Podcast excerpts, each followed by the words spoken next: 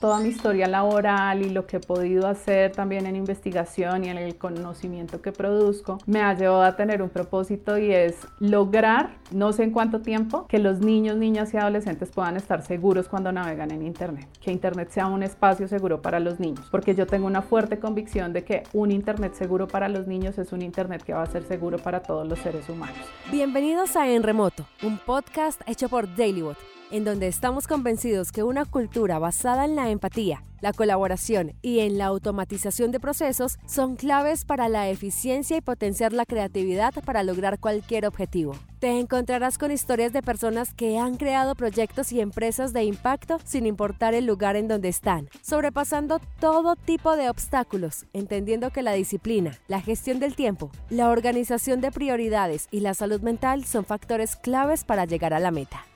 Bueno, yo me llamo Viviana Quintero, soy psicóloga de profesión y también de oficio. Lo que sucede es que usualmente las personas asocian la psicología como con esta imagen típica de un profesional que te hace terapias mientras estás sentado en un diván y yo hago algo totalmente diferente porque trabajo más eh, en toda la relación que existe entre la tecnología y la conducta humana. Entonces he centrado muchísimo mi trabajo en apoyar organizaciones, instituciones educativas, del Estado, de la sociedad civil y familias para ayudar a que los niños estén seguros cuando navegan en Internet y otras plataformas tecnológicas. La voz que escuchaste al inicio es la voz de Viviana Quintero, colombiana, psicóloga, consultora, conferencista, experta en crianza digital, protección de la niñez en línea y además es una de las 50 mujeres más importantes en ciberseguridad en América Latina. Decidimos en este episodio ponernos del lado del usuario, y es que el tema del cuidado de los niños, niñas y adolescentes en el uso de las TICs es una responsabilidad de todos, no solamente de los padres, familiares o cuidadores, es una prioridad también para los creadores de nuevos emprendimientos y startups. Pero, ¿cómo es que una psicóloga terminó en el campo de la ciberseguridad? Pues imagínate que es algo muy curioso porque cuando yo estaba en el colegio mi materia más odiada era informática y tecnología. Eh, le pagaba a un amigo del colegio para que me hiciera los trabajos de esa materia porque no me gustaban, programar no me gustaba, nada de los circuitos y lo que nos enseñaban me gustaba. Y luego cuando tuve como el que fue mi primer trabajo formal, que fue en una ONG colombiana que se llama Red Papás, se me facilitaba mucho hacer como cosas con tecnología. Entonces, como que empezaron a decir, no, pues Viviana es buena para la tecnología y en esa época se estaba creando algo que se llama la Mesa de Tique Infancia, que es una mesa interinstitucional que trabaja para proteger a los niños en Internet y garantizar que puedan estar seguros. Entonces, yo empecé a participar en las reuniones de la mesa y empecé a conocer personas acá en Colombia y en el exterior que trabajaban específicamente en el tema de protección a la niñez en línea, tecnología para la educación educación, todos los temas relacionados con cómo hacer un uso más productivo de la tecnología y el tema me empezó a gustar un montón y la tecnología me empezó a atrapar y entonces ya me volví la más tecnológica, me encantan todos los temas relacionados con tecnología, con nuevos dispositivos, eh, el cruce de tecnología con conducta humana, todas esas cosas me encantan. Y también me empecé a dar cuenta que a pesar de que cuando era más pequeña no me gustaba la tecnología, era algo que cuando empecé a conocer se me daba muy fácilmente y entendía muy fácilmente, que es también muchas veces a las mujeres nos dicen como no, es que la tecnología no es para mujeres y pues yo lo que me di cuenta era que mi cerebro sí estaba hecho para comprender la tecnología. Entonces fue casi que por el trabajo que, que me volví la más tecnológica de las tecnológicas. Ahora amo la tecnología y no sé qué sería de mi vida sin poderme conectar. Antes de continuar, te quiero recordar que puedes suscribirte a nuestra newsletter en dailybot.com slash podcast esto para recibir información, lanzamiento de episodios, noticias y tips sobre trabajo en remoto. También si quieres recomendarnos una historia o contarnos la tuya, puedes escribirnos a enremoto@dailybot.com. Siempre terminamos involucrados con la tecnología. Esta nos permite y facilita nuestro día a día, ya sea porque la usamos como herramienta de trabajo, educación, entretenimiento, o porque somos emprendedores o desarrolladores y estamos involucrados directamente.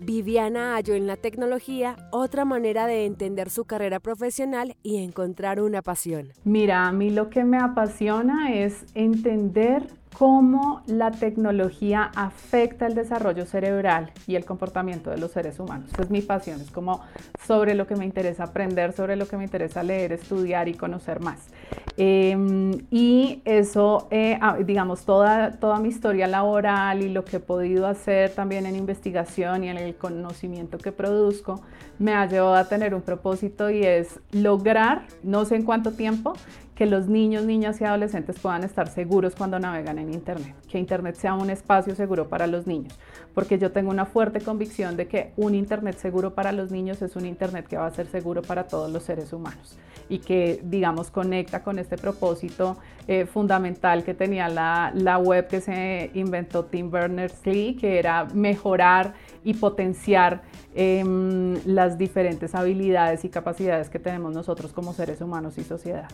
Acceso y uso correcto de las tecnologías de información y comunicación, o las TIC, trae grandes beneficios para la humanidad. En este caso vamos a hablar de los niños, niñas y adolescentes que hacen su uso y aunque hay una brecha digital grandísima entre la falta de equipos o acceso en zonas rurales, pues permite crear oportunidades desarrollando todo su potencial. El uso de Internet ya tenía un incremento evidente, pero 2020 aceleró y modificó la forma de vivir con estas herramientas. Permitió de alguna manera continuar con estudios, trabajos, comunicarnos y entretenernos en una realidad que se nos hacía muy lejana, vivir una pandemia. Y pues esto hace que tener a los niños en la casa puede generar una sensación falsa de seguridad para los padres y cuidadores, porque la tecnología también implica estar expuestos a riesgos y peligros. UNICEF en el año 2017 categorizó los riesgos a los que se exponen los niños y niñas en tres grandes categorías. La primera tiene que ver con los contenidos, que es lo que los niños ven cuando están navegando en Internet. Entonces acá encontramos contenidos como por ejemplo la pornografía, encontramos contenidos como los contenidos violentos o los retos en Internet, que son contenidos que generan ciertas afectaciones en los niños. Por ejemplo, en el caso de la pornografía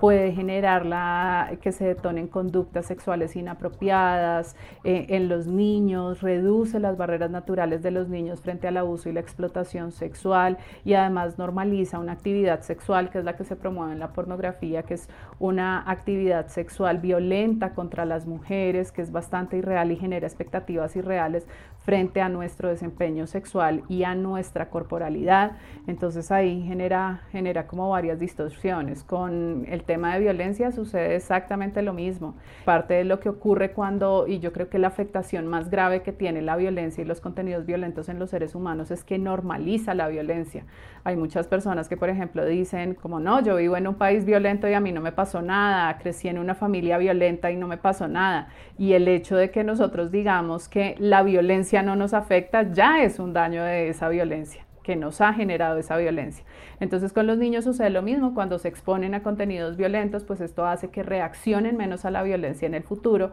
pero además aumenta la probabilidad de que respondan de manera violenta a los conflictos. Por otro lado, la segunda categoría tiene que ver con los contactos, que son las personas con las que interactuamos mientras estamos en Internet. Y aquí hay como dos tipos de riesgo que se han identificado en Colombia y en otros países en América Latina y alrededor del mundo, que son el grooming, que es cuando un, un adulto intenta acercar a un niño para seducirlo o engañarlo con el fin de abusarlo o explotarlo sexualmente, y la sextorsión, que es cuando una persona contacta a un menor de 18 años, o también puede ser con adultos, porque la sextorsión o extorsión sexual se da con adultos, que ha producido un contenido de tipo sexual y lo chantajea o manipula diciéndole que requiere más contenidos, que requiere dinero, que requiere un intercambio sexual a cambio de no, de no divulgar estos contenidos que se produjeron inicialmente.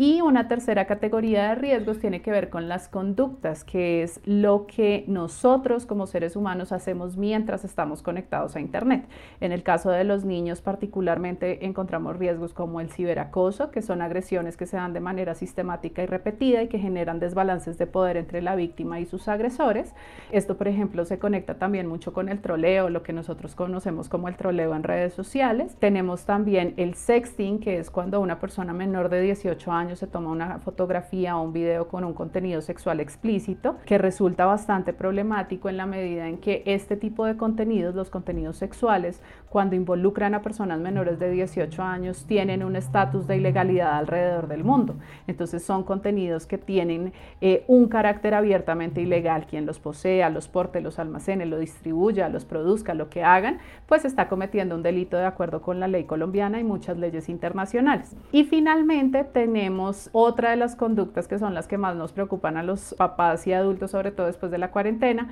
que es el tiempo excesivo en línea cuando empezamos a pasar más tiempo de la cuenta en los espacios digitales y que en los niños, sobre todo en los niños más pequeñitos, muchas veces se puede cruzar, por ejemplo, con dificultades relacionadas con ansiedad, agresividad, ataques de pánico cuando les decimos que se deben desconectar. Y que cuando ya llegan a esos límites, pues son una alerta de que, ojo, tenemos que hacer algo, primero poner límites para el uso de tecnología, pero segundo revisar y si los niños necesitan un poco más de apoyo, pues ayudarlos a conectarse con un profesional en salud mental, un psicólogo, que pueda ayudarles a retomar control sobre esta situación. La falta de conocimiento sobre informática o habilidades para gestionar estas herramientas conllevan un posible mal uso. Y estas son algunas de las realidades a las que nos enfrentamos. El uso disciplinado de la tecnología es primordial sensibilizar a la sociedad ante estos peligros para estar informados y que esto nos ayude a adentrarnos en una navegación positiva para ayudar a proteger la infancia.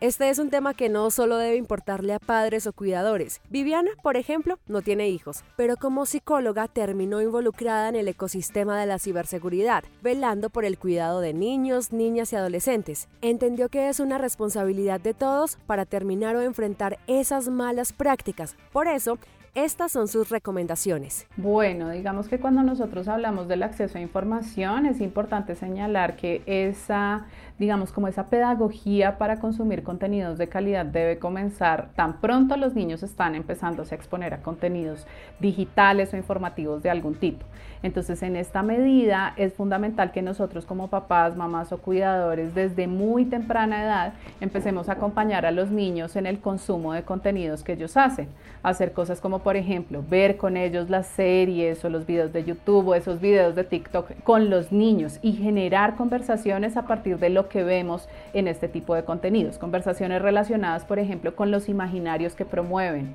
con la veracidad de este tipo de contenidos, con la intención que pueden tener las personas que producen este tipo de contenidos. Entonces, así poco a poco nosotros vamos a ir ayudando a los niños a que desarrollen las habilidades necesarias para poder reconocer la información, la intencionalidad que hay detrás de la información y la veracidad de esa información. Más allá de esto, existen, por ejemplo, herramientas, que incluso hay herramientas en línea, hay una organización súper interesante en Colombia que se llama Civics, que trabaja en alfabetización informacional, que es como se llama, digamos, es como el nombre formal que tiene la práctica de estrategias de análisis de información en línea. Entonces, en la alfabetización informacional, parte de lo que se hace es enseñarles a las personas estrategias para reconocer una fuente que es fiable, es decir, saber cuando una fuente ha investigado antes de darnos una información información o simplemente eh, lo está haciendo desde el conocimiento y también para encontrar información utilizando Internet acerca de esas fuentes de información que nosotros tenemos. Y otra habilidad que resulta sumamente importante en este tema es em, la lectura lateral de contenido, que esto quiere decir que no nos quedemos solo con lo que nos dice una fuente, sino que aprovechando que estamos en una sociedad de la información, vayamos y verifiquemos en otras fuentes, en otros espacios digitales, que esa información que encontramos que nos movilizó es cierta o es falsa y cuál es la intencionalidad que hay detrás de la producción de esos contenidos. Entonces, cuando nosotros logramos juntar como todas estas estrategias, conversar desde edades tempranas con los niños y luego sumarle a esto estrategias de alfabetización informacional, pues va a ser mucho más fácil que logremos eh, analizar esa información, que es uno de los grandes retos que tenemos en este momento en relación con los contenidos que se producen digitalmente. Entendemos que todos tenemos ese poder de cambiar esos hábitos de consumo el acompañamiento, como lo dije anteriormente, es fundamental. El desarrollo del pensamiento crítico tanto para adultos como para niños, niñas y adolescentes. Y además, el autocontrol. Este es uno de los más difíciles tal vez. Se estima que los adultos pasan aproximadamente 9 horas con 53 minutos consultando cosas en Internet. Estamos hiperconectados y es cuestión de educarse para aprovechar los beneficios de estas herramientas. La industria de la tecnología es sumamente diversa. Hay empresas de diferentes tamaños y con diferentes fines, es primordial que la protección de esta población siempre esté contemplada no solamente en plataformas o contenido, sino responsabilidad de quienes realizan la infraestructura de estas herramientas. Yo creo que la responsabilidad es toda. Digamos que si nosotros como emprendedores o como creadores de contenidos en algún momento nos damos cuenta que ese contenido o ese emprendimiento va a tener como público a niños, niñas y adolescentes, nuestro deber es protegerlos. Y digamos, eso es, por ejemplo, un, deber legal en Colombia. La ley de niñez y adolescencia habla de que en Colombia todos somos corresponsables del cuidado y protección de los niños, niñas y adolescentes, pero esa responsabilidad se deriva de la Convención Internacional de los Derechos de los Niños, que dice que todos los seres humanos que nos preciamos de ser seres humanos debemos proteger y garantizar los derechos de niños, niñas y adolescentes. Entonces, lo primero es pensar si en nuestro público objetivo o el público que puede llegar al emprendimiento o al contenido que vamos a crear hay menores de 18 años, debemos empezar a implementar medidas de protección. ¿Qué son estas medidas de protección? Medidas que les permitan a los niños estar seguros cuando tienen interacciones en línea, es decir, que impidan, por ejemplo, que los niños, niñas y adolescentes se contacten con personas desconocidas debería ser algo clave, pero también que accedan a contenidos inadecuados y generar canales de reporte, por ejemplo, eh, redes sociales o plataformas como Google, Microsoft, eh, Facebook, Twitter han generado unas estrategias y unas políticas que por un lado lo que hacen es definir clara y explícitamente con sus usuarios la cero tolerancia frente al abuso y la explotación sexual, que es uno de los, de los em, como flagelos que afectan más gravemente a los niños y niñas en estos espacios digitales y el ciberacoso y además generar canales para que los mismos usuarios puedan reportar. Entonces básicamente ellos trabajan como haciendo una doble labor, por un lado de pedagogía para enseñarles a sus usuarios que son conductas que no están permitidas, pero por el otro lado de generar canales para que si en algún momento se detecta este tipo de conductas, estas puedan ser reportadas y se puedan tomar acciones al respecto. Sin embargo, eso es como lo que se ha hecho de manera muy intuitiva, pero por ejemplo, en Europa ya se está hablando de políticas de seguridad por defecto, es decir, políticas donde nosotros podamos garantizar que desde que hacemos el diseño, desde que comenzamos eh, la preparación de nuestros productos mínimos viables, de nuestros primeros prototipos, ya estamos pensando en que si en algún momento un niño, niña, adolescente se conecta, va a poder estar seguro en estos espacios digitales. Eh, y esto básicamente, pues facilita que en muchos casos nosotros podamos tener como unas políticas y unas prácticas eh, mucho más estandarizadas para poder hacer esos ejercicios de protección. Y este tema de la protección ya incluso ha llegado al tema de inteligencia artificial. Hace algunos meses UNICEF ya empezó a trabajar en las directrices para el desarrollo de inteligencia artificial, que sea una inteligencia artificial respetuosa de los derechos de los niños y que sobre todo no los vaya a poner en riesgo a futuro. ¿Cuál es la dificultad que tenemos con esto? que cuando se hace captura y análisis masivo de datos de niños, niñas y adolescentes, simplemente por el proceso de desarrollo de ellos, donde están todavía en un proceso donde les cuesta, por ejemplo, definir la velocidad de la información, la intencionalidad que hay detrás de la información que se les comparte, dejarlos expuestos a tecnología que aprende de su comportamiento, a futuro los puede hacer sumamente vulnerables y manipulables. Entonces, pensarse, por ejemplo, inteligencia artificial que sea respetuosa y segura para los niños es algo que ya el mundo se está pensando. Entonces, em, es importante investigar sobre esto, sobre todo si nosotros vemos que dentro de nuestros públicos pueden haber menores de 18 años. Existen páginas, aplicaciones, tecnología como juguetes, tablets y herramientas que están diseñadas exclusivamente para el uso de niños, niñas y adolescentes, que tienen controles de filtro y contenido y salvaguardan los derechos de estos. Hay un documento publicado en Suiza, Ginebra, en 2020, desarrollado por la Unión Internacional de Telecomunicaciones Sector de Desarrollo, que se llama Directrices sobre la protección de la infancia en línea para la industria 2020, que contiene información muy interesante sobre este tema y que si eres emprendedor, tienes una idea en camino o simplemente quieres estar informado, te invitamos a consultar ya que es un documento de acceso público. Según la Organización de Estados Americanos, la OEA, Solo un 11% de las mujeres que trabajan en la industria de tecnología se enfoca en ciberseguridad y en Latinoamérica esta cifra llega al 8%. únicamente el 1% tiene cargos ejecutivos y por eso decidimos hablar con Viviana. Esta es su historia digamos, esa trayectoria la arranqué cuando, cuando comencé en esta mesa de trabajo que te contaba, que era la mesa de Tiki Niñez. Entonces empezamos a hacer diferentes acciones o adelantar diferentes acciones relacionadas con la seguridad digital de niños, niñas y adolescentes. Entre ellas, una de la, uno de los proyectos en los que participé para todo el diseño, financiación, implementación fue la línea virtual de reportes www.teprotejo.org, que esta línea es la primera que se consolidó en, en Latinoamérica Em, donde se manejaba el modelo de los Safer Internet Center en, en, Europa y que hacía parte de la red mundial de líneas de denuncia de INHUB. Entonces poder traer el modelo eh, a Colombia, poder hacer la implementación del modelo, la estructuración de una línea de denuncia para un tema que no era tan claro, donde a veces pensábamos que de pronto la ley no era tan clara y después encontramos que sí, fue como uno de los, de los grandes hitos que me llevó a mí por este camino. Luego entonces ya me formé con INHOP e Interpol en el análisis de materiales de explotación sexual, que es lo que permite que podamos categorizar esas imágenes y hacer todo el proceso que hacen las líneas de, reporte y denuncia alrededor del mundo para poder erradicar o eliminar la disponibilidad de estos contenidos en Internet. Y posteriormente eh, trabajé también gerenciando un proyecto del Fondo en Violence Against Children de Naciones Unidas, donde básicamente lo que ocurría era que tres organizaciones de sociedad civil, eh, Red Papás, Fundación Renacer, y UNICEF Colombia se unieron para desarrollar capacidades en el país, en los diferentes actores, el gobierno, las autoridades, la industria, sociedad civil, medios de comunicación. Se desarrollaban capacidades en estos sectores para que pudieran responder de forma efectiva al abuso y la explotación sexual en línea. Entonces, eh, todo ese trabajo me llevó a, a, finalmente un día ya dije, bueno, quiero empezar a hacer esto por mi cuenta porque tenía también unos intereses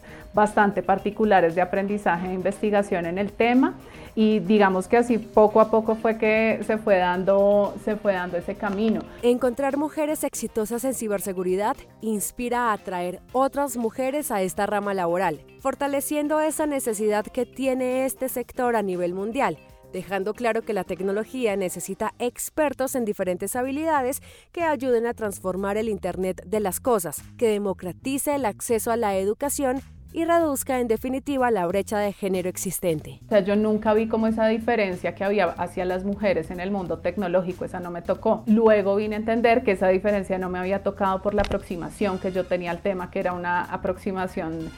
tradicionalmente se ha asociado con lo femenino, que es el cuidado de los niños. Sin embargo, luego empecé a trabajar con una organización que se llama Geek Girls Latam y ahí empecé a trabajar con otras mujeres que trabajan en el campo de ciencia, tecnología e investigación. Y fue donde empecé a encontrarme con experiencias que yo decía, ok, sí, ya entiendo de qué es de lo que se habla cuando se habla de la brecha de género que no me había tocado vivir, pero que después tuve la oportunidad de conocer. Y parte de lo que, de lo que me ha permitido a mí trabajar con Geek Girls es poder ver el potencial que tienen las niñas, las adolescentes, las mujeres en los campos de ciencia, tecnología e innovación. Poder ver los cambios disruptivos que podemos generar y poder ver que esas habilidades, por ejemplo, en, Geek Girls trabajamos mucho desde un enfoque de sororidad, de cómo las capacidades de todas empiezan a sumar, esas capacidades individuales podemos ponerlas al servicio de un propósito superior. Y creo que eso hace que, por un lado, se genere como un ambiente de camaradería que a mí me parece maravilloso poder tener tantas amigas que trabajan en tecnología, que saben cosas tan diferentes, pero que al mismo tiempo todas valoremos nuestro saber y nuestro conocimiento y tratemos de empoderarnos y tratemos de hacer que cada vez nuestra voz se escuche un poco más. Y creo que también eh, otra cosa que ha pasado es que eh, estar ya trabajando de manera independiente me ha permitido trabajar más con niñas. Antes todo mi trabajo se centraba con padres, madres y cuidadores y en general adultos. Pero después de que me convertí en en consultora empecé a trabajar mucho más con niños y esto me ha,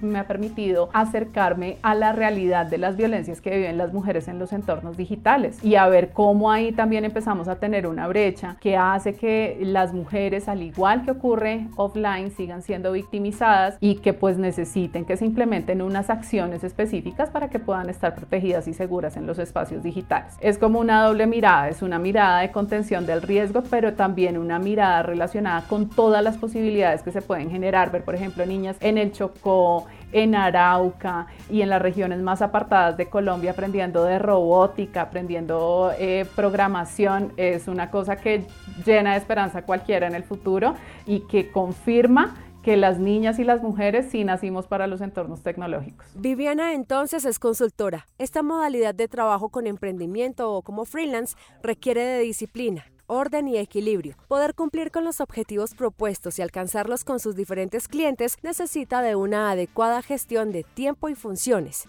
Es por eso que aprovecho para recomendarte DailyBot, una herramienta digital que te permite tener un seguimiento de todas las tareas que te propongas. Por ejemplo, si eres un emprendedor independiente y necesitas estar en constante actualización con tus clientes para monitorear los procesos, pues puedes programar check-ins con preguntas puntuales según tus necesidades. Si quieres conocer el avance de algún proceso o si hay algo que les impide avanzar en alguna tarea propuesta, cómo está su salud mental, puedes crear miles de posibilidades para gestionar y optimizar tu tiempo y el de los demás. Todos los emprendimientos e ideas de negocio son diferentes y completamente válidos. Trabajar en remoto ha sido una elección de Viviana para ofrecer todos sus servicios. Totalmente en remoto y después de la cuarentena más en remoto todavía. Eh, al tener diferentes clientes, básicamente lo que yo hago es que mm, tengo una agenda muy claramente definida. O sea, yo en mi agenda procuro sacar como mi listica de tareas que tengo con cada uno de los clientes. Una cosa que, por ejemplo, a mí me pasa es que yo tengo que tener mis notas en el calendario. Entonces, mi calendario tiene todo, absolutamente todo anotado. Muchas de las cosas que yo hago son, por ejemplo, conferencias,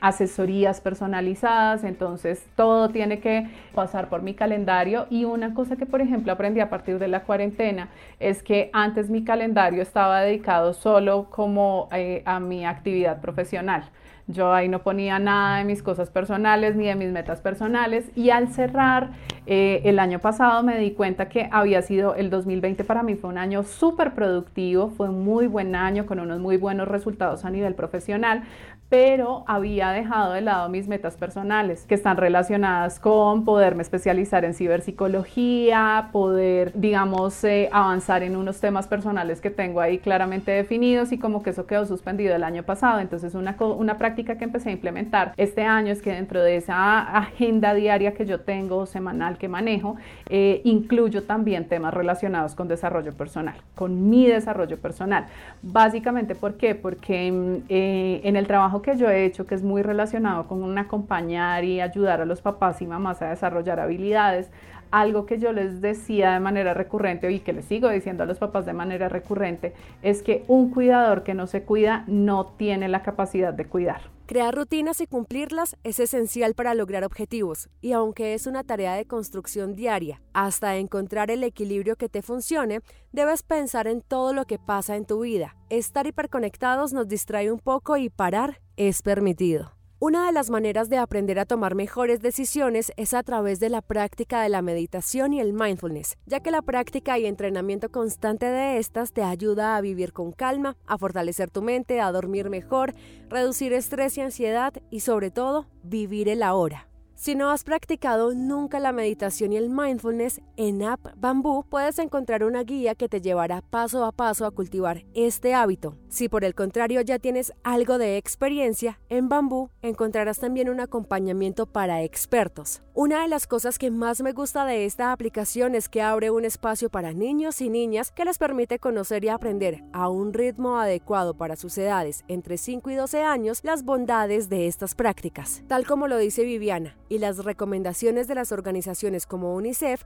el acompañamiento es fundamental para el buen uso de estas herramientas tecnológicas. Y en App Bamboo hace que la experiencia fortalezca lazos entre niños, cuidadores y padres, enfrentándose a nuevas experiencias que los llevará a vivir una vida con más bienestar, motivación y felicidad. Si deseas vivir la experiencia por 7 días, puedes buscarla en tu tienda de descarga digital como App Bambú y utilizar el código audioblog para que empieces a crear nuevos hábitos. Si tienes alguna duda, recuerda que puedes escribirnos a enremoto.dailybot.com. Finalmente lo que yo hago en mi trabajo eh, de cierta manera es ser cuidadora, es ayudar a las personas a que desarrollen estrategias de cibercuidado. Es necesario y sería incoherente que yo no las pusiera en práctica conmigo misma. Entonces es algo que, que he incorporado como tener todo este tema de hábitos de vida saludables, poner un horario para conectarme y desconectarme, que es algo que todo el tiempo les enseño a las personas. En mi experiencia, una cosa que me ayudó mucho es que yo eh, en el trabajo que hacía antes eh, era un trabajo súper dinámico, donde teníamos viajes, donde en muchas ocasiones tenía que trabajar desde diferentes entornos, bien sea porque no alcanzaba a llegar a la oficina porque tenía una reunión. Entonces eso me hizo acostumbrarme a que si había una sillita con internet, yo podía eh, avanzar en alguna de las, de las tareas que tenía. Entonces eso sí me dejó como unos hábitos que lo que hice realmente ya cuando me pasé por completo a trabajar en remoto fue como eh, potenciarlos y estructurarlos un poco más. Por último y no menos importante, estas son las recomendaciones que Viviana Quintero tiene para todos esos emprendedores, profesionales, empresas, organizaciones y en general a todos que a través de sus ideas quieren cambiar el mundo. Y como lo dijo ella al principio, porque un Internet que es seguro para los niños es un Internet seguro para todos los seres humanos. Lo primero es revisar cómo la actividad que cada uno de ellos hace se cruza con los niños, niñas y adolescentes. Eh, existen múltiples maneras en las que eso podría pasar, desde porque ofrecemos productos o servicios que impactan directamente a los niños, niñas y adolescentes o que les llegan de manera directa, hasta porque eh, lo que nosotros eh, ofrecemos o la forma en que servimos al mundo afecta las condiciones de vida de un menor de 18 años. Entonces lo primero es ver cuál es ese cruce que tenemos. Y lo segundo es, a partir de ese cruce que tengamos con niños, niñas y adolescentes, procurar al máximo asumir esa responsabilidad que tenemos de cuidado y protección con ellos. Así que la pregunta debería ser, si un menor de 18 años utiliza mis productos, ¿estoy protegiéndolo eh, y estoy garantizando su seguridad cuando los utiliza? ¿Está haciendo este espacio, esta startup, eh, este entorno digital en el que yo trabajo seguro para los niños? Eh, mis colaboradores pueden cuidar de sus hijos y de sus familias de una manera adecuada en este trabajo que nosotros estamos haciendo? Eh, si la respuesta es sí, eso es como un indicador para andar. Y el otro tema eh, está relacionado también con toda la protección de datos personales de los niños. Eh, manejamos información de personas menores de 18 años y si eso es así, pues recordar que la información personal, los datos personales de los menores de 18 años son considerados datos sensibles, requieren una protección especial y asumir esa responsabilidad de protección no solo para cumplir con la responsabilidad demostrada, sino como una manera de manifestar coherencia en el trabajo que nosotros estemos haciendo. Le damos las gracias a Viviana por su tiempo para contarnos su camino de transformación y compromiso con la crianza digital y la protección de niñez en línea. A ella la puedes encontrar en redes sociales como arroba Viviana Q Digital si necesitas alguna orientación sobre este tema. Esperamos que en este episodio hayas podido encontrar respuestas, claridad o herramientas para tomar la decisión de emprender en remoto, construyendo juntos un futuro de la tecnología de forma responsable, constructiva y segura. Si este contenido te gustó, recuerda suscribirte al canal donde nos estás oyendo o inscribirte a nuestra newsletter a través de dailybot.com/podcast. También puedes recomendarnos a través de redes sociales. Si quieres contarnos sobre algún emprendimiento, tienes una historia para contar o quieres decirnos algo, puedes escribirnos a enremoto@dailybot.com o ingresar a www.dailybot.com/podcast. La investigación, diseño de sonido y creación del podcast es una coproducción para Dailybot. Yo soy Laura Mendoza y este es un espacio sonoro en donde queremos inspirar a nuevos emprendedores y profesionales a construir desde cualquier lugar. Gracias por conectarte en remoto.